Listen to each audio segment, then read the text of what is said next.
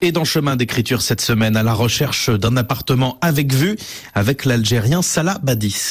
J'écris pour compenser des choses et pour que mes amis m'aiment plus et qu'ils me pardonnent peut-être aussi. Bonjour Tirtan Karchanda.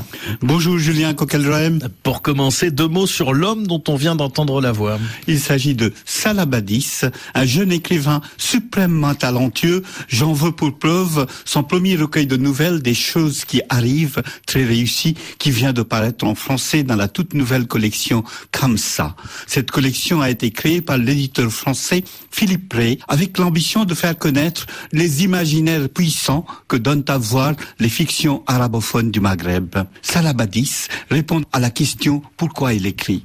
Sa réponse me semblait originale. C'est pourquoi je tenais à la faire entendre d'entrée de jeu comme la marque de fabrique d'un écrivain qui raconte son univers à hauteur d'homme avec une empathie empreinte peut-être de mélancolie. Empreinte de mélancolie, dites-vous? C'était déjà le cas pour le premier livre qui a fait connaître Salabadis. Il s'agissait d'un recueil de poèmes pas encore traduit en français et au titre un peu insolite, La lassitude des paquebots, Salabadis. En arabe, c'est Rajar al-Bawakher. En français, c'est La lassitude des paquebots et ça vient de Flaubert. C'est un petit détournement d'une phrase de Flaubert dans l'éducation sentimentale. Apparemment, dans le 19e siècle, on disait que pour quelqu'un qui voyageait beaucoup, tel monsieur a connu euh, la mélancolie des paquebots parce que les paquebots prenaient beaucoup de temps pour voyager dans la mer. Et moi, en voyant les paquebots qui, qui encerclent le port d'Alger, je voyais leur lassitude. La question qu'on se pose, tire car en écoutant Salabadis, pourquoi écrit-il en arabe alors qu'il vous répond si doctement en français? Il répond doctement car les écrivains arabophones du Maghreb ont grandi à l'ombre de la tradition littéraire francophone, plus ancienne, plus prestigieuse. Il a fallu attendre 1971 pour voir émerger le premier roman maghrébin de langue arabe. La force de cette arabophonie est de pouvoir puiser sa sève dans deux traditions, métissant l'arabe et le français, comme le rappelle Salabadis.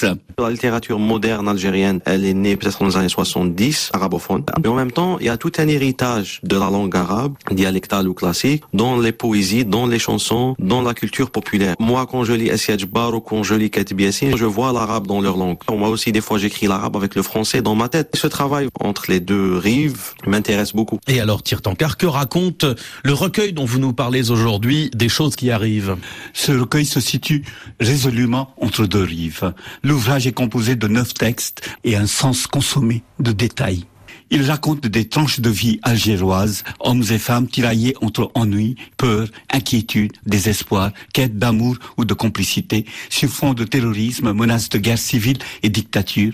Et cette mer en sous-texte, qui est une omniprésence structurante jusque dans les rêves des habitants de cette ville capitale. Les nouvelles de Salabadis se caractérisent aussi par sa galerie de personnages, reconnaissables à leur voix, à nul autre pareil. Salabadis. Ce qui m'intéresse dans la voix de chaque personnage, c'est le temps, le T-O-N. Et euh, avant de retrouver le temps d'un du narrateur, je peux pas commencer l'écriture. Donc il me faut quelque chose, il me faut une voix. C'est pour ça que souvent les nouvelles commencent avec une action. Au début, je pensais que je tiens ça des Américains, mais après j'ai trouvé que aussi c'est du Kat parce que Nejma, ça commence avec une action. C'est quelqu'un qui, qui fouille sa cellule et après trois phrases, vous avez un dialogue directement. Et donc, c'est pour ça que j'aimerais bien que mes nouvelles ou mes textes commencent avec des dialogues, commencent avec de l'action, pas une description. Salabadis, souvenez-vous de ce nom, cher Julien. Vous en entendrez parler. Et on l'aura découvert dans Chemin d'écriture. Tirtan Karchanda, merci beaucoup.